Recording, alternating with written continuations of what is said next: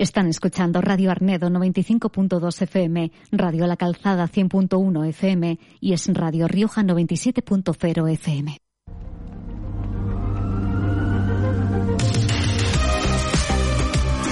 Doce del mediodía y 32 minutos. La paleontología riojana sigue dándonos alegrías, sigue dejándonos eh, buenas noticias.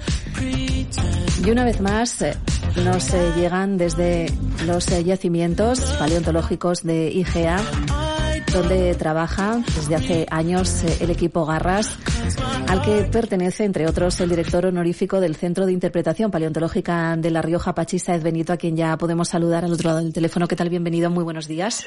Hola, ¿qué tal? Buenos días. Bueno, y las últimas eh, noticias que nos eh, trasladáis ponen a La Rioja en general y a IGEA en particular, pues eh, en un punto, en un escaparate de relevancia internacional, dado que se ha descrito el primer dinosaurio descrito o hallado en nuestra comunidad un eh, nuevo género, especie de espinosaurido que habéis eh, llamado Rioja venatris lacustris. Vamos a poner en antecedentes a todos nuestros oyentes, Pachi, de, de, bueno, cómo se ha llegado a este punto, porque hace más de 40 años se encontró un fragmento, creo, de maxilar en Igea. A partir de ahí aparecieron otros, otro tipo de materiales, eh, hasta llegar a este momento que ha permitido ya eh, describir ¿no? este nuevo género, el primero en nuestra comunidad. Eso es, bueno, pues eh, como bien comentabas, se llevan muchos años trabajando en esta comunidad. Si bien al principio los restos eran, digamos, contados un poco esporádicos, como bien has comentado, en el 83 apareció un resto maxilar, del cual se hizo una, una revisión, una publicación hace, creo que fue dos años, no, no recuerdo bien.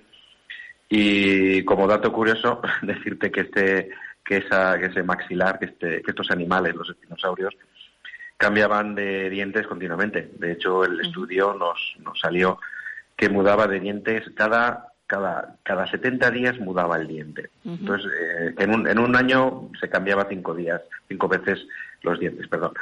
Entonces, fíjate, desde luego no tenía que pasar por el dentista. Y luego, pues aparecieron los restos de un pequeño dinosaurio que todavía estamos excavando después de muchos años porque, bueno, se, se excavó, se hizo un estudio, pero en el yacimiento ha seguido apareciendo algo más de material y estamos en ello todavía.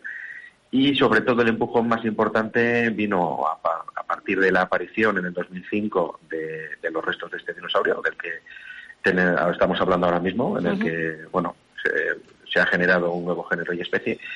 Y a partir del 2018, del que ya os habéis ido haciendo eco desde, las ondas, desde, vuestra radio, en el que se han hecho diferentes excavaciones, como en el 2018 se estuvo excavando a Garras, en el 19 a Goliat, luego vino Atenea, Atila, y ahora en el que estamos, que ya llevamos dos años, con, con Villar.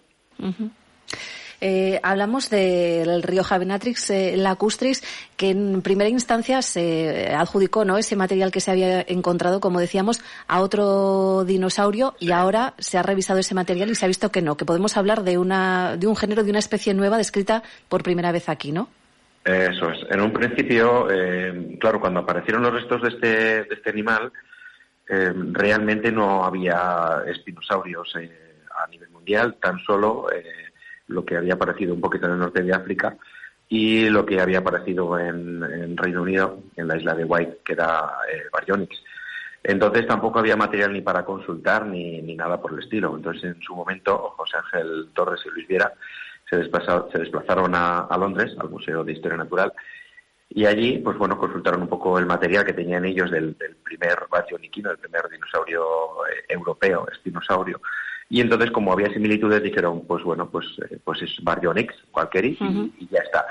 Y eso se quedó así, digamos, latente, hasta que, bueno, pues eh, dentro del grupo Garras, eh, un, un, investigador, un, un, paleontólogo, como es Eric Sasmendi, que es el investigador principal de este trabajo, cogió el material y lo, y lo revisó. Pero para eso se ha tenido que recorrer buena parte de Europa, buena parte de, de las provincias españolas eh, revisando material de, otros, de otros dinosaurios, de otros dinosaurios, Portugal, y después de hacer todo ese trabajo de, revisión, pues ha llegado a la conclusión de que el material que tenemos aquí en La Rioja eh, es merecedor de, ser considerado un nuevo género y especie de dinosaurio.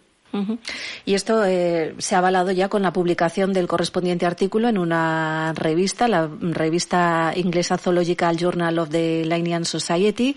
Em, como digo, reconociendo ¿no? la importancia de este descubrimiento. Em, ¿Cómo era ese animal, ese espinosaurido, Rioja Venatris lacustris?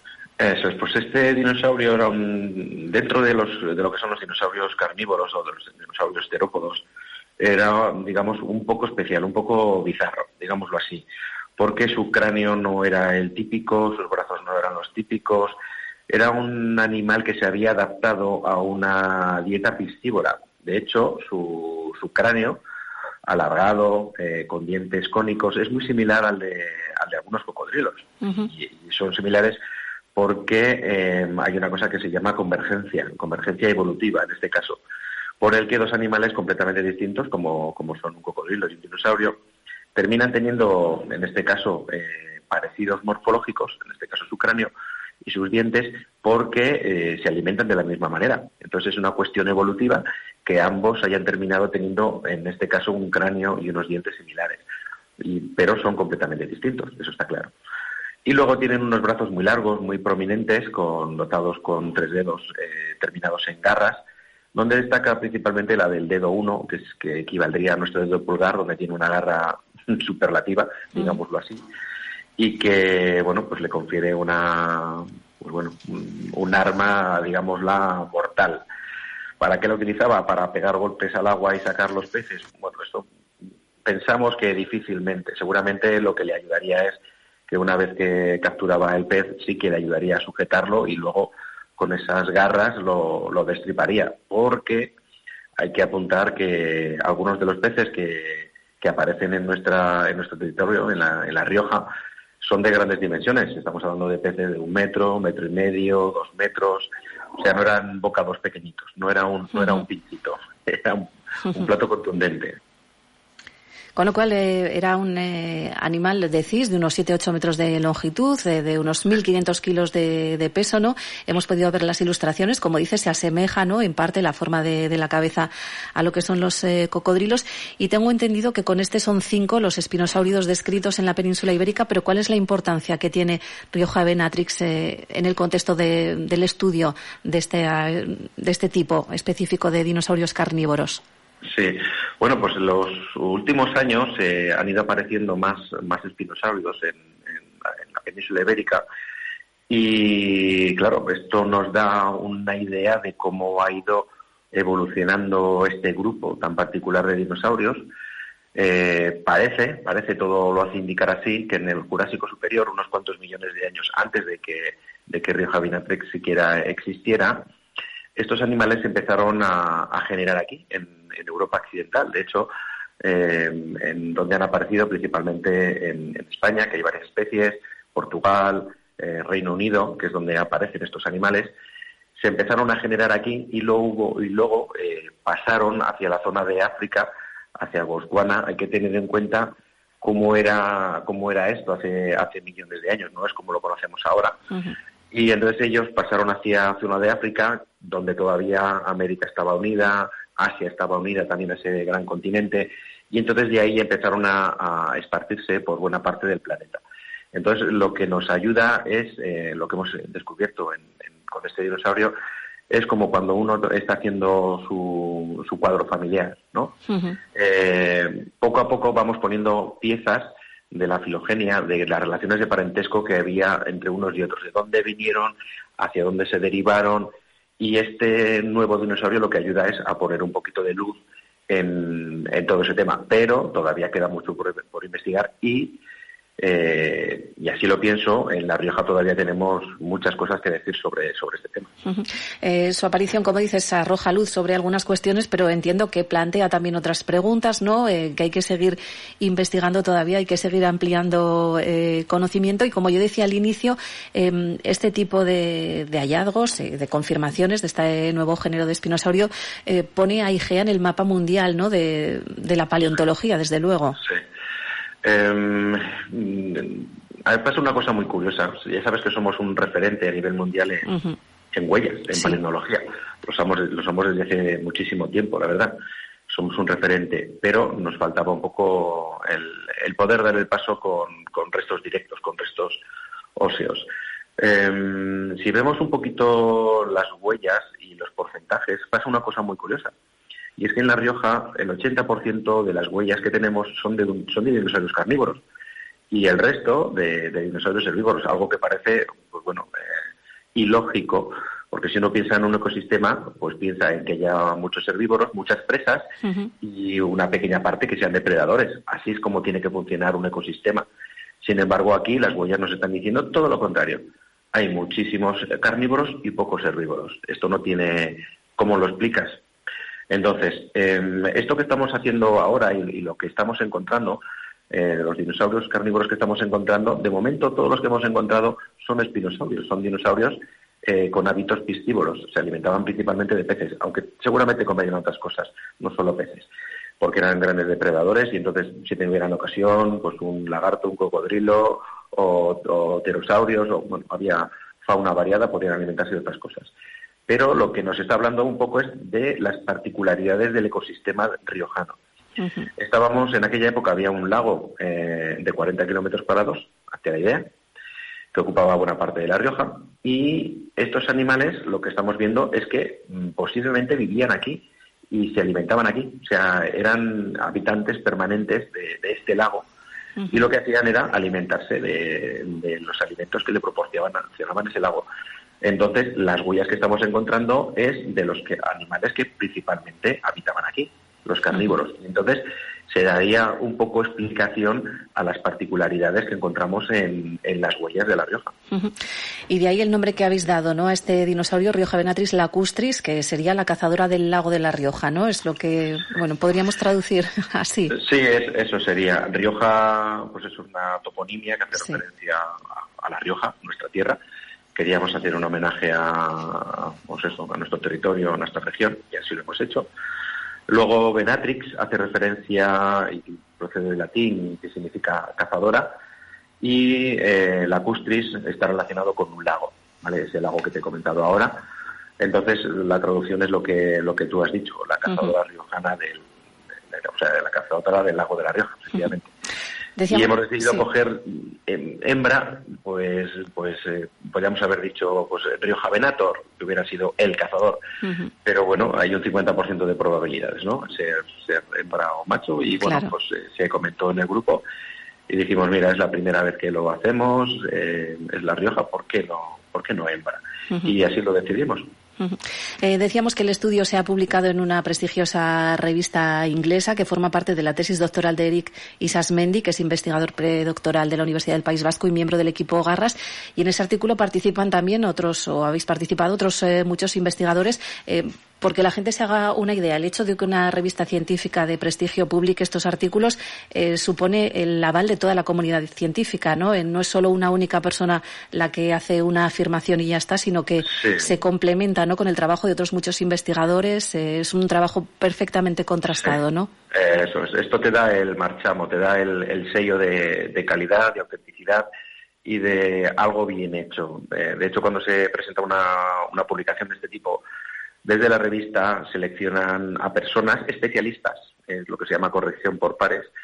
Eh, hay dos personas especialistas de cualquier parte del mundo, la cuestión es que sean especialistas, en este caso en espinosáuridos, que son las personas que van a evaluar y que te, van a corregir el trabajo. Entonces lo que hacen es coger el trabajo, te piden modificaciones, te piden explicaciones, te piden concreciones de determinados puntos que se han ido desarrollando y, eso a Eric le ha tocado pues seguir haciendo todas esas correcciones, todos esos, eh, esos apuntes, modificaciones que le iban dando y hasta que no le dieron el ok de que estaban perfectamente de acuerdo con lo que ahí se decía, pues no se ha podido publicar. Entonces el hecho de publicar quiere decir que eh, dos especialistas de nivel mundial eh, han dado el ok a lo que se dice en ese trabajo. O sea, quiere decir que es un trabajo muy bien hecho, desde luego. Y después de la publicación ha habido ya mucha repercusión, ¿no? Eh, me imagino que estos días hay mucho interés, ¿no? en muchas partes del mundo sobre este hallazgo. Sí, sí, no. A, nivel eh, de medios de comunicación, pues sí, la verdad es que eh, recibimos llamadas constantemente, no solo yo como, como director del centro, eh, sino los demás investigadores de pues, eh, los de del País Vasco, de Cantabria, de, Madrid, de Valencia, e incluso de Argentina. Eh, pues bueno, pues unos y otros están recibiendo llamadas, atendiendo a entrevistas y como bien dices, la repercusión ya no son los que se queden en la provincia, que al final, pues bueno, pues es como algo nuestro y ha tenido mucho impacto, sino que a nivel nacional se está moviendo mucho la noticia y como te comentaba antes por el micrófono, eh, se está moviendo por Europa, Estados Unidos, Asia, o sea que ha cogido velocidad y al final eh, no deja de ser un dinosaurio carnívoro. Los dinosaurios carnívoros tienen mucho atractivo, más que los herbívoros, habría que decirlo, a no ser que fuese un, animal gigantesco. Entonces siempre tiene muchísima más difusión el dinosaurio carnívoro que, que, el herbívoro, el depredador, ¿no? Y en este caso estamos hablando de un dinosaurio de grandes dimensiones el tamaño que hemos dado, digamos que hemos sido prudentes a la hora de, decir el tamaño.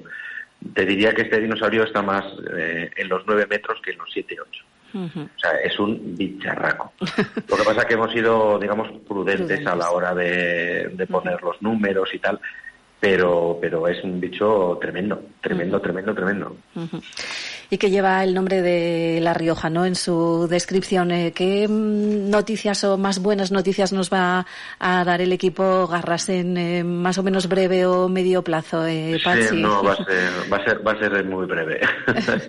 va a ser muy breve porque de cara a la primavera tenemos pensado hacer otra, otra presentación que van a ser los resultados de la excavación del año 2023, en el que hemos recuperado más material de un dinosaurio que de momento, coloquialmente, eh, estamos llamando billar y que nos está dando una cantidad de, alegrías y de sorpresas que, bueno, estamos rozando la estupefacción y haremos una pequeña presentación para que la gente sepa cómo va la restauración, los materiales que se recuperaron el año que viene. Y a partir de ahí, pues seguido, creo que en este mismo año se está acabando ya el, el trabajo de una de las excavaciones que hicimos en 2018, de garras, y posiblemente este año ya se pueda publicar y ahí podemos tener grandes sorpresas también, pero habrá que esperar un poquito. Y de ahí seguido, nos, pues a ver Villar, si acabamos de excavarlo este año, en, julio, que estaremos unos cuantos días trabajando en, las laderas de, de, IGEA. Y seguimos luego con ese dinosaurio que ya te adelanto, ya te adelanto eh, solamente una cosa, va a ser una estrella de la paleontología mundial creo que con eso te digo bastante, ¿verdad? Bueno, desde luego. Estaremos muy pendientes de todo lo que eh, vayáis eh, descubriendo y lo que nos vayáis eh, contando, porque está claro, como decíamos, La Rioja en general, pero esa zona de IGEA en particular es bueno un verdadero tesoro ¿no? para la paleontología y se está demostrando en estos últimos años con todo el trabajo que se realiza desde ese equipo Garras, al que pertenece Pachi Saez Benito, que es además director del Centro de Interpretación Paleontológica de La Rioja y que nos atiende, como siempre, con gran amabilidad. Gracias por haber estado con nosotros y lo dicho, seguiremos en contacto para, bueno, pues conocer esos nuevos hallazgos y, y descubrimientos. Gracias. Muy bien, muchas gracias. Buenos días. Buenos días.